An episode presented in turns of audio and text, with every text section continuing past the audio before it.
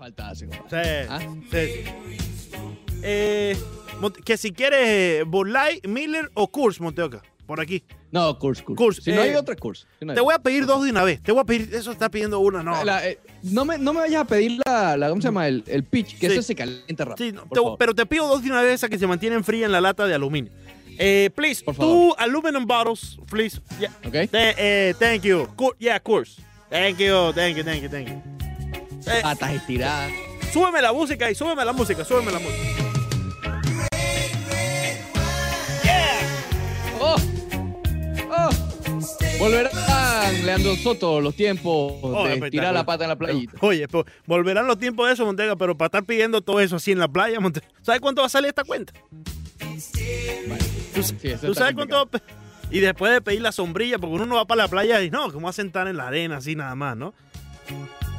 Ay, ¡Oh! es una inversión, es una inversión. Sí, es una inversión. Ay, Dios mío. Muy bien. Eh, regresamos entonces al Real Deportivo por Unánimo Miami 990. Hoy en día, musicalmente hablando, que de reggae es la cosa. Sí, eso, no necesariamente. Esta, esta primera hora comenzaremos así. Ya veremos qué nos espera la segunda hora, Montes de. Ya veremos. Hoy, hoy es un día genérico. Para dar Grand Slam. Siempre, siempre es un día para dar Grand Sí. Slam. Siempre, todos los días eh, que nos regala Dios es un día para conectar Grand Slam y ganar siempre en la vida. Eh, oye, vamos a mandar un saludito a Eric George, que ya reporta sintonía directamente Saludos, saludo especial al buen amigo Rick George directamente desde Arizona. De Miami para Miami, luego para Arizona y el país. Manny Grace, por aquí pregunta RMO, ¿tú crees que Thomas era mejor que, que Stockton? John Stockton como base armador. Mira, eh, ¿sabes que busqué los números? Hice la tarea mientras me lo dijiste. Porque en mi mente, sin buscar números, yo eh, la respuesta que te iba a dar era, tal vez no sea tanto como Stockton, pero está allí, allí, con ellos. Pero tiene la sombra eh, que, que se metió con el papá, ¿ok? Se metió con Jordan. Entonces no es considerado históricamente a la altura de Stockton. Si buscas los números, hay argumentos sólidos, sólidos, para decir que Isaiah fue mejor que, que- que Stockton. Sí, Stockton es el líder de asistencia de todos los tiempos, correcto. Jugó mucho más tiempo, jugó hasta los 40 años. Isaiah Thomas sufrió una lesión fuerte en el tobillo en una de estas series que fue para adelante, fue una lesión y siguió jugando. ¿ok? En esa época lo- las recuperaciones no eran tan buenas como ahora, ni, la- ni las restricciones. eh, y al seguir jugando, eh, se dañó su carrera. Se retiró a los 32 años de edad. ¿ok? Fue a más juegos de estrellas, fue a dos juegos más de, de- de estrellas que Stockton, con, a pesar de que Stockton jugó hasta los 40 años. Y era un jugador más... A ver, Stockton es el caballo de las asistencias, el caballo. Pero Isaiah era el caballo en equipo campeón, ¿ok? Stockton nunca fue más que Marlon. Eh, se- con todo de la lesión en el tobillo, Isaiah terminó su carrera promediando 19 puntos y 9 asistencias por partido. 19 y 9 asistencias por partido. Stockton se retira con 13 puntos y 10 asistencias por partido. ¿Ok? Yo te diría, si yo armo un equipo hoy con los dos del- desde el inicio, yo selecciono a Isaiah Thomas. ¿Ok?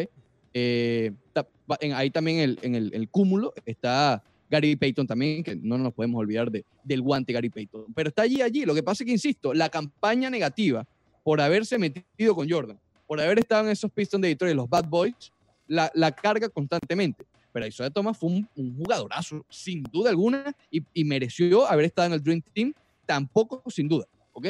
Eh, justamente, si tienes el audio allí, Leandro, me gustaría escucharlo para, para entrar un poco en materia con respecto a la respuesta de Isaiah Thomas, que dijo ante las declaraciones de Michael, bueno, no declaraciones, a los comentarios de Michael Jordan en su documental de The Last Dance, eh, que mencionaba eso, cómo quedaron los ánimos caldeados luego y que todavía hasta ahora, Jordan decía que todavía los odia por haberse ido sin, eh, sin saludar en ese 1991, esos playoffs de 1991. Tenemos allí a Isaiah, escuchemos. That that that personally hurt me. In in 1980, I was on the Olympic team. As a matter of fact, I was voted the male athlete of the year in 1980 for the USA Olympic team. And um, you know, the only thing that's missing from my resume is not being on the dream team. Now, when the dream team was selected and I wasn't a part of it, there was a lot of controversy around it and I still don't know, you know, who did it or or or why they say I didn't make it. I know the criteria for selection of making a team, I had fit all the criteria. And And that's a big hole in my resume. That that is the biggest hole in my resume. That is the only place, and that's the only thing on my resume that I did not succeed at. Um, you know, I, I graduated from college. I got a master's degree in education from the University of California at Berkeley. On the educational side, I've, I've succeeded. Uh, in the sports arena, you know, I've won at every level. And, you know, I tried to do everything correctly, and I thought I should have made that dream team. However, I wasn't a part of it. That hurt me. And looking back, if if I'm not a part of the dream team because you know uh, a lapse in emotion in terms of not shaking someone's hand, if that's the reason why I didn't make the dream team, then I am more disappointed today than I was back then when I wasn't selected. Ahí estaba Isaiah Thomas Ricardo eh, mencionando sobre todo lo que ya venimos Sí. conversando, eh, declaraciones bastante fuertes. Él decía que eh, él en 1980 fue seleccionado como el jugador del año a nivel olímpico para los Estados Unidos.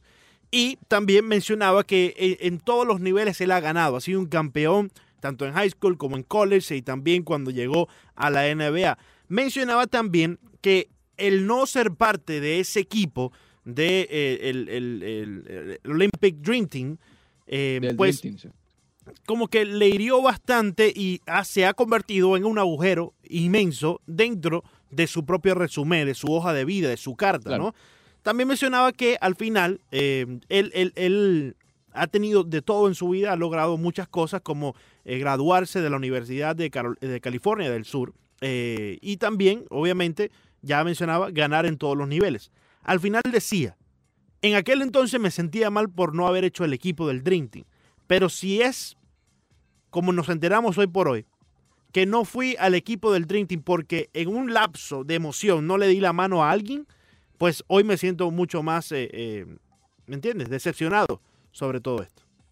Sí, básicamente dice que es una real ridiculez que si fue por eso, Sí. haya sido por eso. ¿Me Sí, explico? sí, sí. Eh, la pregunta es, ¿mereció, ¿mereció haberlo estado en el Dream Team? bueno, ¿a tu él, bueno, fíjate, él mismo decía que todas las eh, criterias, ¿no? Él, él, él, eh, se ha, Todos los requisitos, todos los, los requisitos, correcto, todos los estándares. Él se acoplaba a cada uno de ellos. Y mm, eso más le hacía dudar la razón por qué en verdad no fue a estar en, el Dream Team. Yo creo que sí. Y si él mismo se sentía confiado, Ricardo, de que debía estar allí, ¿quiénes somos nosotros para dudarlo? Claro. Sí, yo estoy contigo. A ver, lo- menciono, Isaiah Thomas, para no entrar en polémica, eh, estaba, eh, y tenía los, los logros y, Sí. y los números para, para decir que era entre los mejores base armadores de, de su generación. Sí. Eh, él debió haber estado allí, lideró a los Pistons de Detroit a dos campeonatos en una era eh, de Larry Bird y de Magic Johnson, ¿ok? Y después con la de Michael Jordan eliminándolo dos veces. Es decir, creo que de ese equipo se habla muy poco. De hecho, hay un documental que se lo recomiendo, y lo he dicho ya varias veces, que se llama The, eh, The- Bad Boys, creo, el de 30 por 30 de ESPN, que habla específicamente de esta... eh, no, no llegó a ser una dinastía porque fueron solamente dos campeonatos, ¿no? Y, y solamente dos apariciones en, la- en finales, pero de este gran equipo que, que es manchado por la manera en la que jugaban y con razón. Era un Sí. equipo sucio, era un equipo que jugaba más allá de lo fuerte, ¿no? Pero ganaron dos campeonatos. Le ganaron a Magic Johnson, Y- le ganaron a Larry Bird, le ganaron a Michael Jordan. Y, y hoy por hoy, por Thomas. hoy, hoy por hoy quizás vemos, claro, era el veterano de todo ello, ¿no? Eh, Claro. hoy, hoy- hoy quizás vemos eh, la manera que jugaba aquel equipo eh, un poco sucia, la vemos eh, bastante errónea, pero hay que recordar que estaban jugando en una liga permisiva, Claro. que les permitía todo claro. esto, ¿no? Les permitía jugar de esta manera. Le gustaba la atención que tomaba de cierto público el equipo de los Detroit Pistons. Y ellos mismos, cuando vieron que la liga estaba tratando de hacer de Michael Jordan la figura más grande, pues se tomaron eh, las cartas, o mejor dicho, el, el asunto por ellos mismos. Y, y- y dijeron, mira, no, no va a ser contra nosotros. Claro. No, Claro. no vamos a permitir que a costillas de los Bad Boys de Detroit Pistons hagan de este muchacho Michael Jordan una estrella. Y ojo, cuando gana Detroit los dos campeonatos, no es que Jordan era eh, eh, tenía malos números, no es que Jordan todavía no sabía desarrollar. No, no, no, no. Jordan estaba dejando números realmente brutales. De Sí. hecho, los vimos en el documental, la temporada de 1988 de Jordan fue algo absurdo. Ganó, ganó todo lo posible, lo ganó Jordan pero fue eliminado por Detroit. En números individuales también fue superlativo Michael Jordan. Claro. Eh, ya lo claro. mencionábamos ayer, eh, él mismo dice que aprendió a jugar en equipo cuando llegó Phil Jackson. Eh, Exactamente. cuando Phil Jackson le decía, mira, no tienes que hacer tú todo solo. Aquí hay otros eh, compañeros que están dispuestos a ayudarte y tienen la capacidad de hacerlo. Reparte el balón un poco más y podremos ganar. Y ahí es cuando logra eh, las- las hazañas que tanto eh, se había propuesto eh, Michael Jordan. Mira, para que tengas una idea, en esa temporada del 87-88, Michael Jordan promedió 35 puntos. 35 No, no. puntos, Michael Jordan. Increíble. Ojo. En el año anterior había promediado 37. ¿Tú sabes qué es promediar 37 puntos por partido? En esa NBA, que no, no es como la actual que se anotaban, en la actualmente se anotan 130 puntos por partido. Ahora, ve- 120. Ahora, va- vamos, vamos a ir por los números y ver si, si eh, lo que acabamos de mencionar, cuando él aprende a jugar en equipo con Phil Jackson, eh, pues tiene cierta eh, visibilidad numérica con, conforme a los años que él jugó. Ya mencionaba que fueron Claro. 37 y 35 puntos back to back en dos temporadas. Desde el punto que llega Phil Jackson, Ricardo, ¿cómo fue la cantidad de puntos de Michael Jordan por, por, por temporada? No, baja, baja. No mucho, vamos a estar claros. Él, en su carrera de 15 años, incluyendo los dos de Washington, Sí, ¿ok? sí. Incluyendo los dos de Washington, terminó, terminó su carrera promediando 30 puntos por partido. vamos a estar claros. Sí. Pero sí bajó. Bajó de 37 y 35 que tuvo en esos dos años a 32, 33, 31. Seguía siendo fuera de serie, sí, claro, claro, ¿ok? claro. Porque es Michael Jordan, no Claro. va a dejar de, tú sabes. Eh, Sí. Pero sí bajó un poco. Claro, e- e- él aprendió a jugar en equipo, pero nunca se olvidó de eh, que él individualmente podía hacer que el equipo gane. ¿Me explico? Entonces, Exactamente. eh, sí, exactamente. qui- quizás usaba más que todos sus compañeros, no necesariamente para, para repartir el balón y jugar tanto en equipo, que evidentemente lo hizo, pero yo creo que para evitar el desgaste prolongado a lo largo de todo el juego. Cuando perdieron esa, y esto lo cuenta el documental, cuando perdieron, y caramba, no, no, no quiero hacer spoiler, ¿no? Porque mucha gente no lo ha visto, pero hago esto porque es parte... Bueno, dilo. Si no lo ha visto, ponga, ponga el un- mute. un par de mute un momentico, mute un momentico. Aunque igual esto es parte de la historia, ¿no? Pero fíjate, e- él mencionaba que cuando perdieron esa segunda vez con los eh, Pistons de Detroit, todos se fueron al gimnasio a hacer pesas, a prepararse para la próxima temporada. Claro. Y él estaba de acuerdo con que tenía que eh, subir su, su masa eh, muscular, tenía que Muscular. estar un poco más fuerte, porque evidentemente estos bad boys le estaban cayendo a puños. Literal. Sí, sí. Literal. Entonces, eh, allí es cuando tú ves la grandeza de Michael Jordan en lo que respecta a lo individual. Ah, yo necesito ser más fuerte. Claro. Voy de una vez a hacerme más fuerte. Y a, a eso mismo voy. Ese Michael Jordan de los 37 puntos, de los 35 puntos, le ganó Detroit con Isaiah Thomas. Isaiah era un caballo, un caballo. Dime tú, ¿quién? ¿Quién? ¿Qué base armador? Le ganó a Michael Jordan. No Stockton. Perdió dos veces en finales con él. Stockton quise decir. Sí. No Peyton tampoco. ¿Quién? No Charles Barkley. ¿Quién le ganó a Jordan? Y dos veces.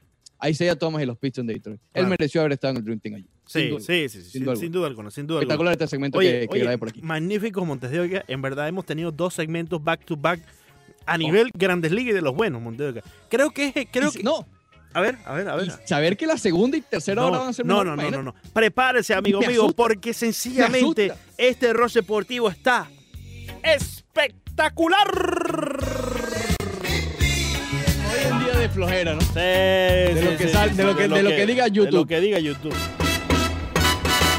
A través de la 990. Oh, yeah. Amplitud modulada.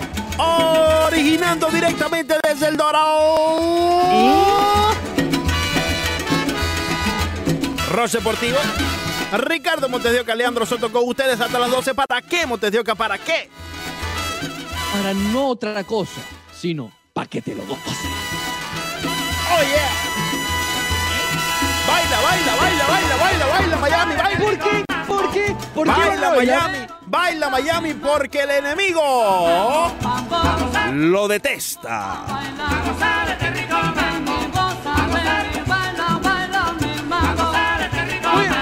Hablemos de pelota de nosotros. Hablemos de pelota. Ya mencionamos que en la NBA, cuáles son los planes de reapertura de la NBA, por lo menos el paso que están eh, analizando dar. Se esperaba Sí. que fuera este viernes, no será así, será el próximo viernes, pero Claro. todo queda igual. Ahora, Grandes ligas.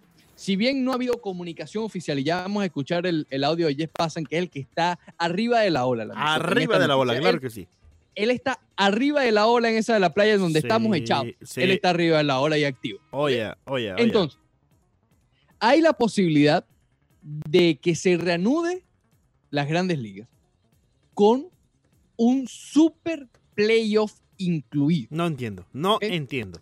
Ya, no te preocupes, no, No, te preocupes, entiendo, no te, Montes de Oca. no te exasperes. Creo que esto, no va pa- exasperes. esto va para mal, Montes de Oca. Esto va para mal. Yo creo, a ti no te gustan estas ideas raras, ¿no? Eh, vamos a estar claros, es lo que tenemos en estas negociaciones. Y yo voy a decir lo mismo que dije cuando hablamos de las condiciones en- del plan de Arizona.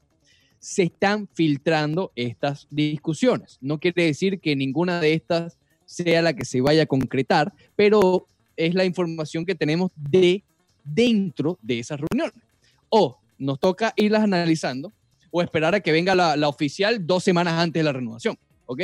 Entonces, es- esta es otra de ellas. Jeff Passan dice que esta es como la más fuerte de todas. No sé si ya lo tienes allí para escucharlo primero y después analizar exactamente. Sí. Yo creo que te lo mandé, te lo mandé en, en- en archivo, Orlando Soto. No fue link, No fue fue en archivo. Vamos a ver, vamos Sí, a ver, vamos a ver, vamos a ver. Sí, sí, sí. Eh, Pero bueno, mientras tanto, te digo que lo que se está hablando, sí. ¿lo viste? Ya lo tengo en el Ok. archivo, ya lo estoy bajando, Oca, claro. Aquí somos, aquí somos naturales, aquí somos sí, sí. genéricos, Oca. Claro, si no, si no nunca lo consigue. Si Claro. yo me voy por la tontería de que no, y no puedo decir, nunca lo consigue, no, exacto, lo escuchamos. Exacto, exacto. Entonces, eh, te decía, lo que se está planificando es, sí, y sí es cierto lo que hablamos ayer, ese encuentro monetario que está complicando un poco la situación, pero se espera que esto no sea inconveniente. Sí, se va a hablar, sí, se va a discutir y sí se va a llegar a un acuerdo entre ambas partes. Eh, MLB, ¿ok? Los dueños, por decirlo de alguna manera, y el sindicato de peloteros. Sí se va a llegar a un acuerdo. Entonces, Jeff Passan pone como fecha el mes de julio para el arranque y el mes de junio, o sea, lo que queda de mayo para esta negociación, que son 3, 4 días. Eh, perdón, el, el mes completo de mayo. El mes completo de mayo, negociación. El mes completo de junio, lo que es entrenamiento, una semana para que se vayan reportando los jugadores, para que empiecen los entrenamientos y se comience en julio ya una temporada que se visualiza de 100 encuentros Sí, ya está fuera de la mesa, descartada la posibilidad de que se pueda jugar 162 compromisos. ¿ok? claro. La meta, como mínimo, es alcanzar los 100 encuentros para cada equipo. Ahora, el planteamiento de la postemporada, super postemporada, el super playoff, como lo quiera llamar, tiene varias, varias características, ¿no? Eh, esto lo dice Pasan porque estuve hablando con un oficial que le dijo, danos 60 días de postemporada. Estamos hablando de dos meses de postemporada. Y podemos crear un torneo increíble. Ah, yo tengo cierto, no un problema, pero eh, pregunta, duda, ok. Pero primero lo planteo. ¿Tienes el audio o no? No, me mandaste el de Bujonarki, Montes de Ok, estás en mute. Sí, sí, sí. No te puedo escuchar. Eh, espérate, no me escuchas Eh, tú, me pero escucha, me escucha no, Miami, no me escuchabas Ahora tú. sí. Ahora sí me escucha. Disculpa, Montego, que te había puesto el mute. Eh, eh, me mandaste el de Bujonarki, no me mandaste el del socio. Así que ya con tus palabras y la manera espectacular con que has describido el asunto, creo que tenemos una muy buena imagen, descrito, correcto. Eh, creo que tenemos una muy buena imagen frente a nosotros para poder analizar este evento. Ok, tal vez te lo voy enviando aquí mientras, mientras ver, estoy dale, dale, pues, analizando la situación. Sí, sí, Pero, sí. entonces, sería un torneo, ¿ok? Olvídate de, de postemporada como la conocemos. Sería un torneo de dos meses, ¿ok? Lo describen, voy a tratar de, de describirlo lo más claro posible porque realmente es bastante enredado, ¿no? Eh, cada equipo, cada, ve- vendría siendo... constru- Imagínate un torneo, el Clásico Mundial de Béisbol. Sí, Imagínate el Clásico Mundial de Béisbol, ¿ok? Que cada división vendría siendo ahora cada grupo. Cada uno juega una especie de round robin entre ellos y se clasifican los dos primeros de cada división y avanzan a una siguiente ronda. En esa siguiente ronda sería Liga Nacional, olvídate de, ser campeonato y esas cosas. Serie Nacional, o perdón, Liga Nacional y Liga Americana. ¿Ok? Y ahí vuelve a haber un round robin. Vuelve a haber un round robin donde se clasifican otros juegos más, otros, otros jugadores, otros eh, equipos más. Pero va a quedar un cupo para cada uno de las, entre comillas, semifinales. ¿Ok? Y ese cupo va a ser disputado por los equipos que ya fueron eliminados. ¿Cuál es la finalidad de todo esto? La finalidad de todo esto es que todos los equipos, todos los equipos jueguen en un mínimo de 120 encuentros. ¿Ok? Es la, es la, la, la, la, la meta. No enredar tanto, sino que estos, hasta los perdedores, hasta los Marlins, puedan tener 120 encuentros. ¿Ok? Entonces, al final de todo, después de, que sea como un enredo, un enredo de rondas, un enredo de, de round robin, etcétera, sí caeríamos en lo que serían las ligas, de, las series de campeonato. ¿Ok? Y ya en series de siete juegos como las conocemos.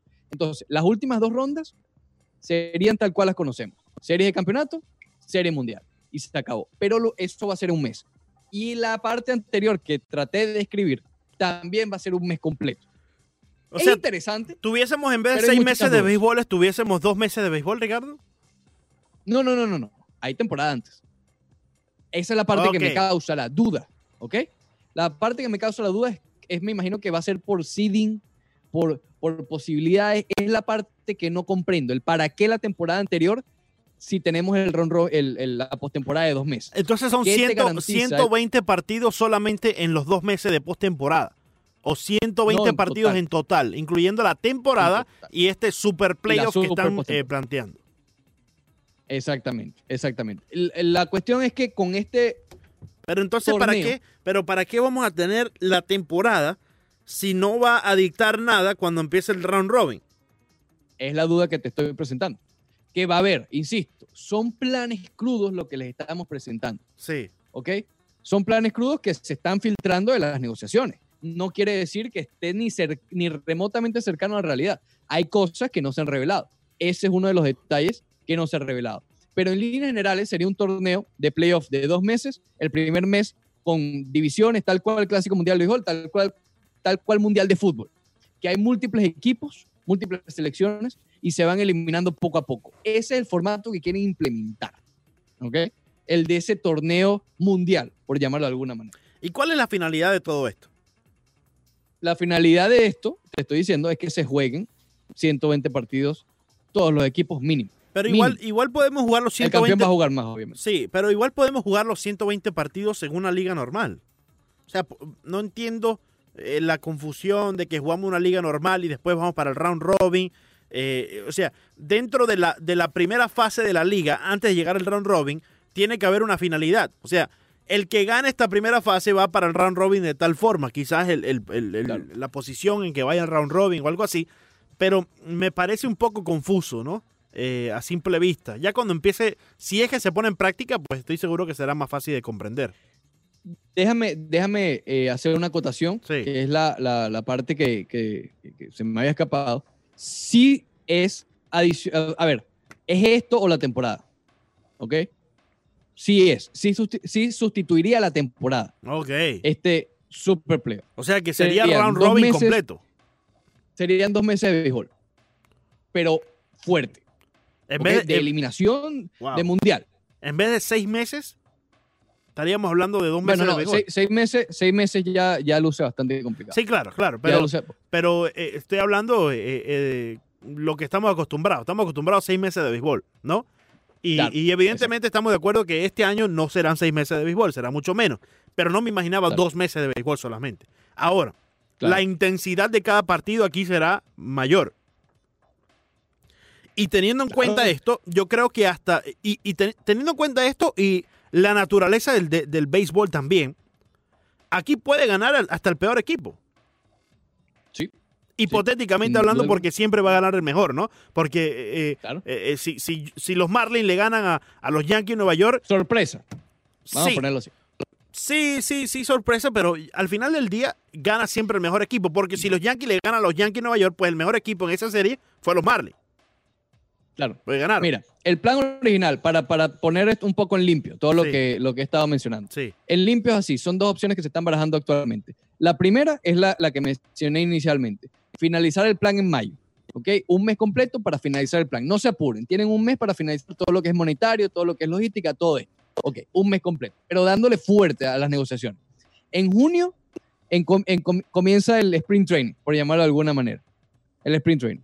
Y después una temporada de 80 a 100 encuentros. ¿Ok? En ese rango. De 80 a 100 encuentros en julio, agosto, septiembre, octubre y un playoff en un sitio neutral. ¿ok? Eh, que era lo que bastante se ha hablado. No se ha conversado aquí sobre, en este plan no se ha conversado sobre si es en Arizona, si es en Florida. Esas son las cosas que tienen que determinar en mayo, ¿ok? Sí. La otra opción es la del Super Playoff. Si se complica todo esto, si, si se vuelve muy complicado, se haría todo este estilo mundial en un periodo de dos meses. ¿ok? Digo mundial porque ahí es cuando vemos varios grupos que se van eliminando. Sería un formato bien similar, con la diferencia de que las últimas dos rondas sí son a series de siete juegos. ¿ok? La serie de campeonato y la serie mundial. Entonces yo me voy eliminando a lo largo de dos meses, pero cuando ya falte eh, mitad de un mes, medio mes, para terminar, y ya yo estoy en el sótano, ya yo estoy prácticamente eliminado. Lo que tengo es que seguir cumpliendo con el calendario. No, porque acuérdate que te mencioné que el- an- antes de la serie de campeonato va a haber un cupo que se le va a dar a un equipo ya eliminado. Entonces va a haber como un torneo paralelo para determinar ese cupo que ingresa con los ganadores. ¿Sabes? El, el- menos malo de todos esos. los malos. Claro, es como una segunda oportunidad, si lo quieres ver de, de alguna u otra manera. Es como una segunda oportunidad. Claro, es, es para, para, para no perder la motivación a lo largo de, de los dos meses, porque un equipo puede... Es para- no, es para seguir jugando. Para que puedan seguir jugando estos equipos que ya perdieron, no simplemente te vas para tu casa en octubre y te das un mes sin acción. No, juegas la mayor cantidad de juegos posible, que eso es lo que se está buscando. está ok. está No bastante confuso. Está bastante confuso esto. Tengo que... No, no es confuso, Sí, sí, Leandro está, está confuso completamente. Montero. Está confuso no es confuso. Está Voy confuso. otra vez en un minuto, Está antes de la pausa. Está Voy confuso. otra vez eso. un minuto. No, no, no, no quiero. no cuando, quiero, queden, quiero. cuando queden tres Ah, cupos se ya clasificados. Se pusieron escúchame, escúchame, porque está confundiendo la audiencia también. Escúchame. Cuando hayan tres cupos ya clasificados, ese último cuarto se va a definir por los equipos ya eliminados, con la finalidad de que haya un torneo paralelo para determinar ese cuarto cupo. Ya una vez estén los cuatro de cada liga, se va con la serie de campeonato y se va ya con, Claro, con la serie pero, pero este torneo paralelo no sería, ok, vamos a jugar solamente los que ya están eh, robin. Sí, sí, sí, sí, sí, pero tranquilo. Este torneo paralelo que va a indicar ese último puesto sería jugando entre todos igual como está pautado el calendario de los dos meses. Y después, por forma de, de récord, veremos quién es el que mejor récord tiene de los que ya están eliminados. Y ese es el que sería Correcto. el último puesto. Sí, estilo round robin, pues no sería bracket, sería round robin, todos Sí. contra todos. Y el que salga mejor parado de allí, bueno, es el que avanza. Exactamente. Y no necesariamente, Insisto, y no el- necesariamente enfrentándose entre sí. Exactamente, exactamente, es lo que te estoy diciendo. Lo que va a importar es aquí es el récord. El récord es lo que va a importar. Por eso, por eso es que digo tantas veces lo del mundial, tanto el clásico mundial como el mundial de fútbol, porque sería un formato similar. Hay dudas porque no están todos los detalles y probablemente no lo estén en meses, pero es una idea que están por lo menos considerando. La próxima parte tenemos un invitado filete, Leandro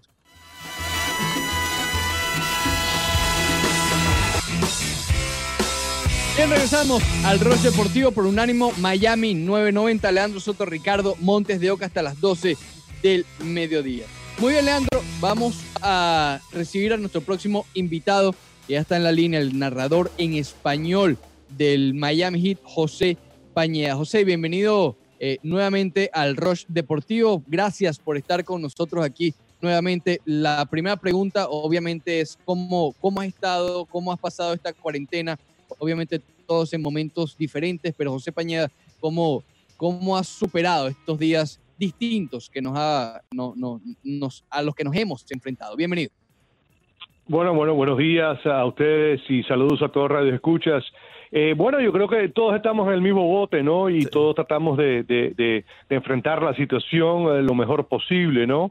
Eh, yo tengo aquí en cuarentena a todo el mundo, a mis hijos que tienen 25 años de edad, nunca se fueron de la casa, así que les salió bien la situación, así que no tienen que gastar dinero, están aquí eh, gastando el dinero de papi y mami, y eh, uno terminando sus estudios eh, de maestría, eh, ahora por internet en la Universidad de Miami, que estaba terminando aquí ahora en mayo, se gradúa, el otro trabajando por teléfono también, y mi esposa también que trabaja en la Universidad de Miami, eh, está manejando, tiene tres computadoras en, en, en la sala de- del comedor, así que tenemos que comer en otro lugar porque todo está lleno de, de papeles de la Universidad de Miami y tres computadoras, como te dije, y yo haciendo todos los mandados, haciendo todo lo posible en este tiempo muerto que tenemos, eh, muchas, ah, muchas obras en, en la casa y también ah, pues atendiendo a mis padres que tienen 87 y 89 años de edad en este momento y, y, lidiando con esa situación y protegiéndolos a ellos, estar seguros que estén ellos en cuarentena en su casa y,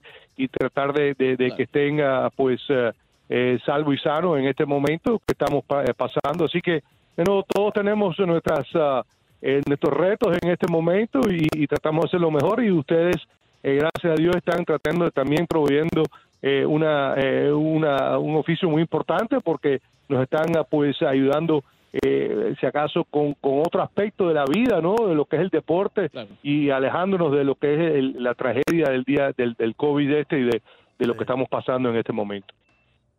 Completamente, esa es justamente la, la intención, tratar de distraernos por unas horitas de, la situación que está viviendo eh, el mundo, ¿no? Y, recordar y hablar de deporte, que eso siempre, ese debate siempre, siempre va a estar vivo. Eh, José, sabemos que el Miami Heat tiene mucho orgullo en, en digamos, aquella cultura, la, esa palabra que ya básicamente es un trademark que tiene el, Miami Heat de los entrenamientos fuertes, ya todos conocemos de qué se basa esa cultura. ¿Qué tan complicado debe ser para Pat Riley, para Eric Spoelstra, para todo el conjunto del Miami Heat, tratar de mantener eh, en rieles, ¿no? Mantener esa, esa cultura de entrenamiento fuerte durante estos tiempos en donde no pueden haber entrenamientos, por lo menos grupales hasta ahora.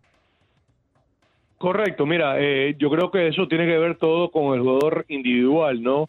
Eh, que se estén manteniendo en condición física en sus hogares, obviamente es muy difícil porque las instalaciones y los equipos que tenemos en los centros de prácticas del Miami Heat, por ejemplo en la American Arena, eh, no se encuentran en cualquier lugar, no puedes ir a cualquier gimnasio, obviamente los gimnasios están cerrados en este momento también. Así que y en sus casas eh, pocos jugadores tienen eh, los equipos necesarios para mantenerse en condición física que se mantienen durante la temporada regular, los salones de, levantar pesas eh, y no hay tantos equipos ahora tan sofisticados que no te imaginas tú que no, no pueden ni, ni, ni tener los jugadores individualmente, inclusive eh, al otro día eh, notamos, y estoy seguro que ustedes lo mencionaron, donde una encuesta de los jugadores del Miami Heat, creo que habían uno o dos solamente que tenían eh, un, poste de básquet en, su casa. Ah, o en su apartamento. Y por ejemplo los que viven en apartamentos no tienen no tienen donde poner el poste no el tablero. Y entonces sabemos que a Jimmy Butler le, le, otorgó le, le compró y le mandó eh, obviamente por Amazon a todos los jugadores del Miami Heat eh, un, un, básquet, ¿no? Para que pudieran practicar, pero por ejemplo, en un Adebayo que vive enfrente de la arena ahí, en uno de los edificios nuevos ahí, eh, ¿dónde va a poner eso él? Claro, claro. muy, muy difícil que puedan ah, pues, mantenerse en condición física. Ayer la NBA mandó un comunicado ah, indicando que el día 8 ah, de mayo sería la fecha más temprano para poder comenzar eh, entrenamientos en, en los edificios de entrenamientos de, cada equipo tanto y siempre y cual que lo permitan las autoridades, ¿no? Porque hay muchos lugares donde el condado o el estado no permite, ¿no? E, ese tipo de agrupación. No pueden haber más de cuatro jugadores a la misma vez, no pueden haber, em, eh, no pueden haber directores técnicos ni asistentes, eh, siguen siendo, pues, prohibidas las actividades eh, entre grupos, incluyendo prácticas ah, y cualquier tipo de juegos entre los jugadores, aunque sabemos que está sucediendo entre unos y otros en este momento, desafortunadamente, y de nuevo eh, no se están permitiendo en este momento los jugadores que vayan a ningún tipo de club o de, de, centro de, de, entrenamiento que no sea del equipo en este momento. Así que todavía hay muchas restricciones. Yo creo que están todavía tratando de averiguar poco a poco mientras se esté abriendo la situación si es que se abre la situación, cómo se puede pues avanzar y mejorar en lo que es la condición física y esa cultura no de mantenerse, pero de nuevo, si tienes esa cultura, cultura en la mente, la vas a tener en tu casa, porque yo veo, por ejemplo, por Instagram todos los días al, gran Realan, ¿no?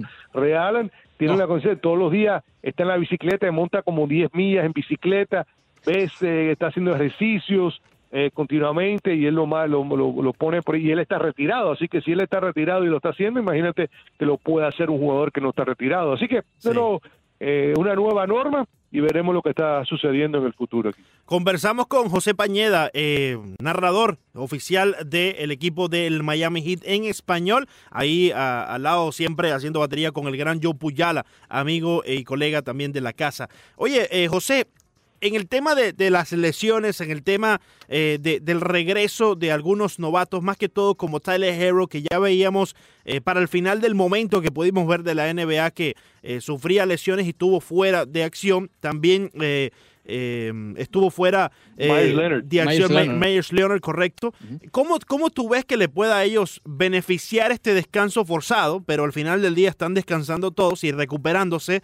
¿O eh, piensas que quizás la falta de acción, más allá de que están recuperados, les pueda afectar cuando ya decidamos, podamos todos regresar a la normalidad? Bueno, de, nuevo, yo creo que eh, ambas eh, preguntas son muy válidas. Primero que todo, cómo se han mantenido, como estamos hablando en este momento, ¿no? La condición física de los jugadores.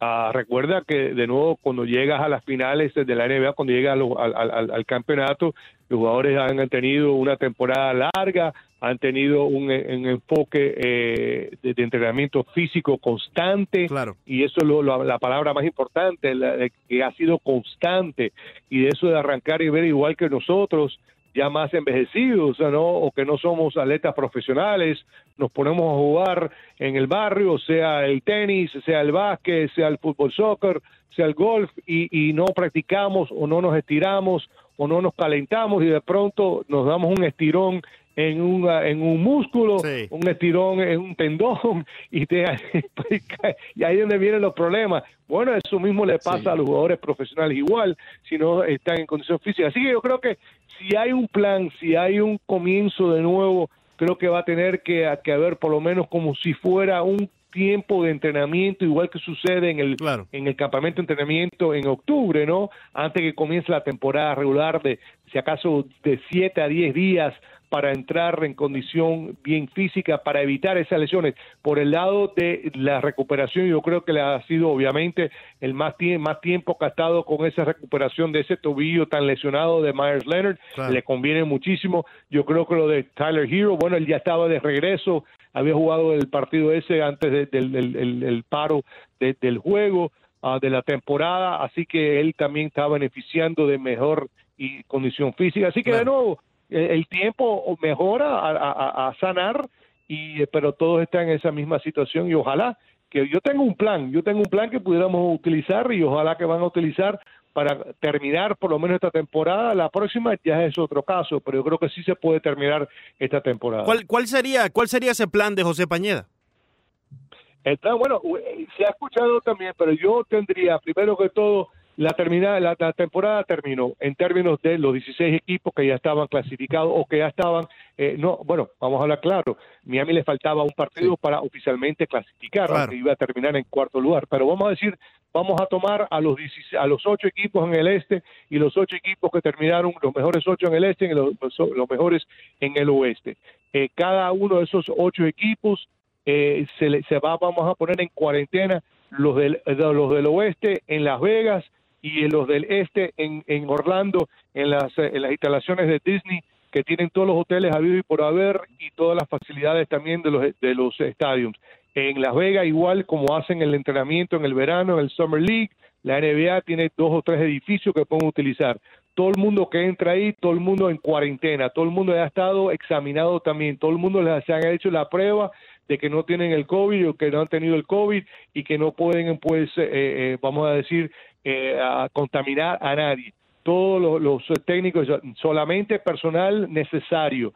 Eh, la, televisión, toda sería del TNT, que sería nacional, sería de los estudios en Atlanta, todo de ahí. Los, camarógrafos todos estarían fijos de nuevo, ellos tampoco pueden entrar y salir.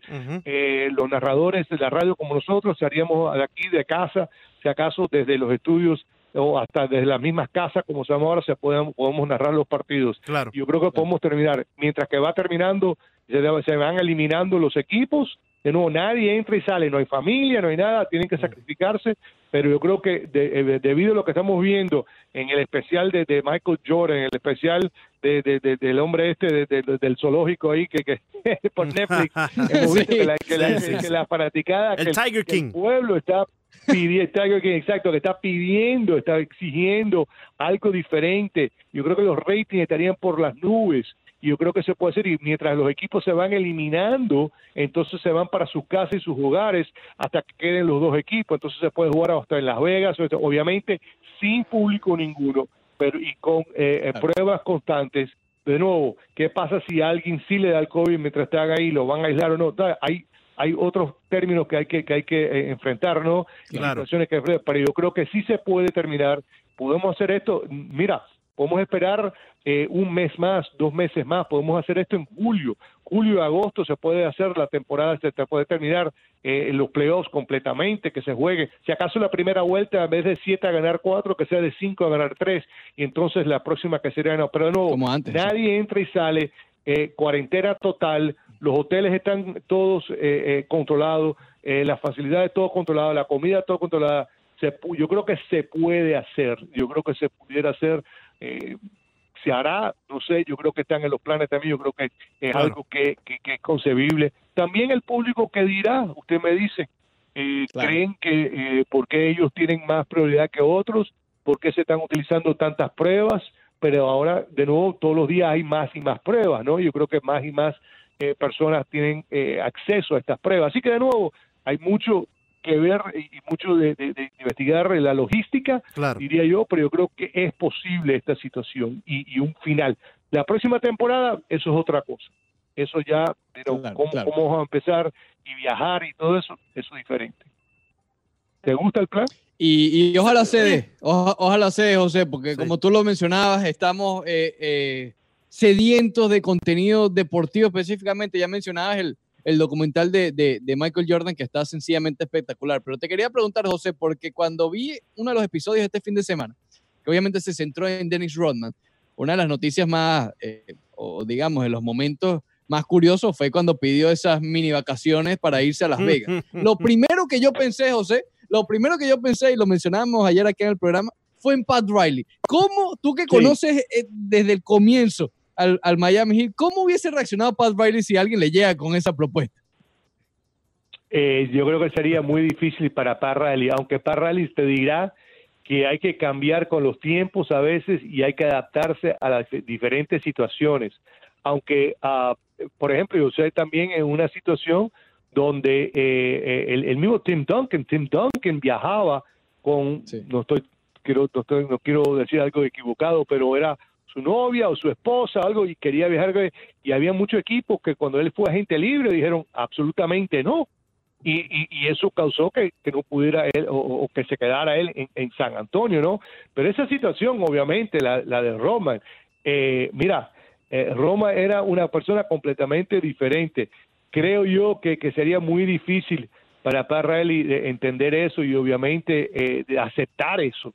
Ah, sin duda ninguna, eh, ah, hubo momentos donde sabíamos que Parraeli, ah, de nuevo, las, lo que él exigía y luego las órdenes, y por ejemplo, a, nosotros, los narradores del Miami Heat, eh, que éramos, que, somos empleados del equipo, no nos permitían en, hasta en el avión del equipo y en el hotel del equipo y en las prácticas. Así que eh, es muy distinta. Las cosas fueron cambiando con el tiempo, se fue adaptando. Él mismo una vez y yo hablábamos de, adaptarse y él y yo hablamos de esa situación eh, y, decíamos, bueno, si acaso hubiéramos sido, eh, hubiera sido mejor nacer en una época diferente, si acaso 40 años antes o 50 años antes, en otra época diferente, etcétera, etcétera. Y él me decía, mira, no, mira, tiene que adaptarse. Y él mismo de con tiempo, yo no, no te digo yo que en ese tiempo iba a adaptarse, iba a decir que sí o que no a, esa situación, de, especialmente la de Roman, pero yo creo que en, con tiempo te adaptas Ah, pero de Roma era algo eh, increíble eso. No, genial, genial. Y después lo que salió de Carmen Electra, José, fue sencillamente espectacular. en lo que comenzaba. No, no, no. Ah, escondida. no, escondida en el closet, ¿no? Sí, sí, sí. Escondida en el sofá atrás. no, no. Ah, fabuloso. Mira, yo tuve, yo tuve la suerte de narrar el cuatro de los seis, los últimos cuatro eh, campeonatos de Michael Jordan y estaba yo en el sitio. Estaba, estuve yo en Phoenix, estuve yo en Seattle, estuve yo eh, en, en, Chicago todo ese tiempo también, en Nueva York, así que eh, tuve la, oportunidad de, estar ahí presente y estar con, con muchos acercados a, Michael Jordan y las cosas, y en, y en Utah, cuando él tenía eh, cuando tuvo esa enfermedad, donde, cuando tuvo el, el- el Sí, virus de sí. Eh, allá cuando estaban Claro. quedando en Park City, recuerdo perfectamente bien que si, óigame, ese hombre era único. Entonces, de nuevo viene la, la, la- viene la controversia, quién es el mejor de todos tiempos. Eh, y, óigame, eh, eh, algo, algo que para que el que esté viendo este, este documental Claro. eh, notar, acuérdense las reglas en ese tiempo, acuérdense lo que hizo Michael Jordan, anotando de la manera que anotó Michael Jordan cuando ponen, eh, eh, creo que fue el segundo o tercer capítulo de este, de este documental, de lo que hacían los Pistons de Detroit, agarrando, Sí. empujando, dando golpes, piñazos, eh, todo tipo. Eso no se permite en lo absoluto en este Sí, momento en la sí. NBA. Y él anotaba 30 y 40 puntos y promediaba 30 y pico puntos por partido cuando habían esas reglas donde agarraban, empujaban. Yo- entonces, es increíble. Yo le mencionaba a Ricardo José, yo le mencionaba a Ricardo más temprano en el programa que hoy por hoy vemos ese estilo de juego como bizarro, extraño, eh, Claro. fuera, fuera de serie, no permitido, eh, estás eh, eh, prácticamente cometiendo un crimen, pero en aquel entonces era normal y permisivo por parte de la liga, ¿no? En- Entonces, Yeah. eh, era con, con lo que tenía que lidiar grandes estrellas como la de eh, Michael Jordan. Ahora, eh, como bien nos has dicho que tuviste la oportunidad de estar en, ese, en esos momentos, ¿no?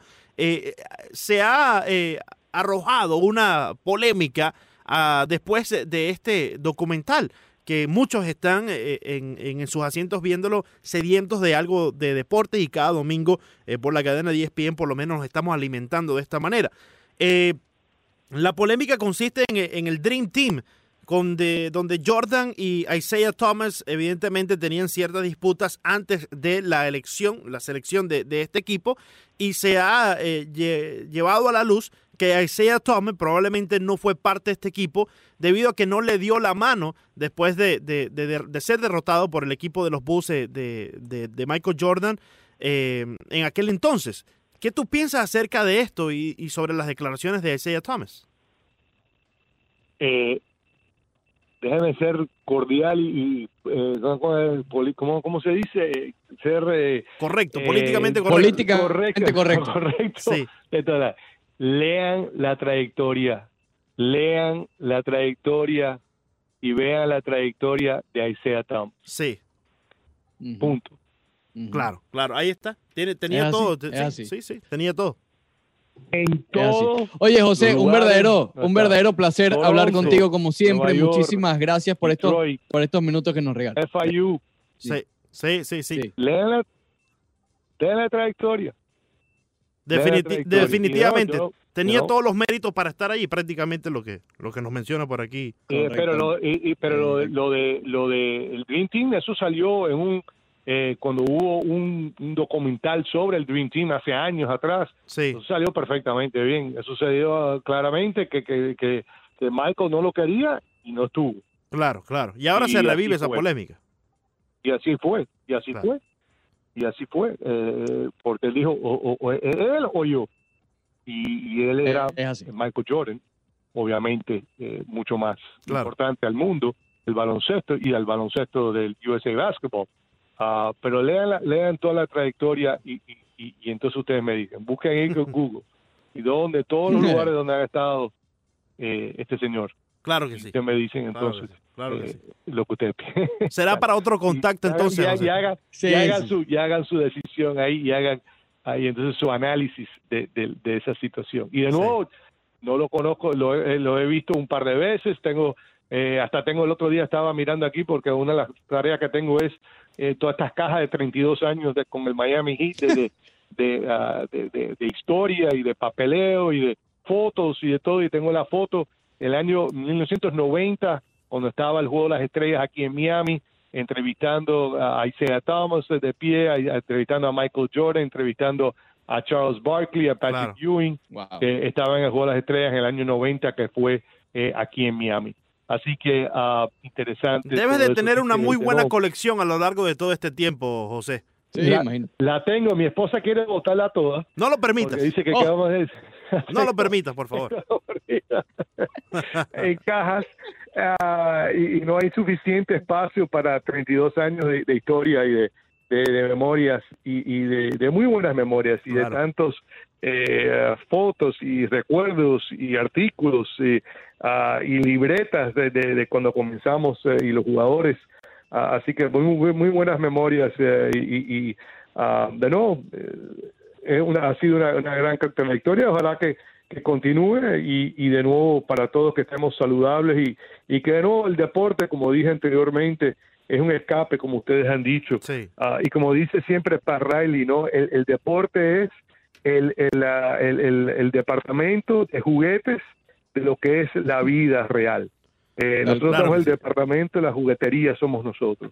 Ah, pero esa juguetería ayuda eh, en lo que es el aspecto normal de lo que está pasando eh, diariamente, no solamente en este, en este, en esta tragedia del COVID que estamos pasando y tanta gente que está sufriendo diariamente y sabemos que está sufriendo y no queremos menospreciar eso de ninguna, de ninguna manera, pero el deporte ayuda a aliviar eso y lo estamos viendo con los ratings de estos documentales del Tiger King, el Paper K Tiger, lo que sea, y, de, Michael Jordan. Sí, sí, sí. Ah, al ah, final del día, al final del día, el deporte unifica y es lo que más necesitamos en estos momentos donde la palabra misma lo dice, distanciamiento. Nos estamos distanciando cada uno eh, de, manera preventiva, ¿no? José, muchas gracias por estar con nosotros en el Rol Deportivo el día de hoy. Sin duda alguna ya estamos eh, ansiosos por escucharlos eh, de nuevo en la narración de, de uno de los equipos con más trayectoria de, triunfos de la ciudad de Miami, el Miami Heat.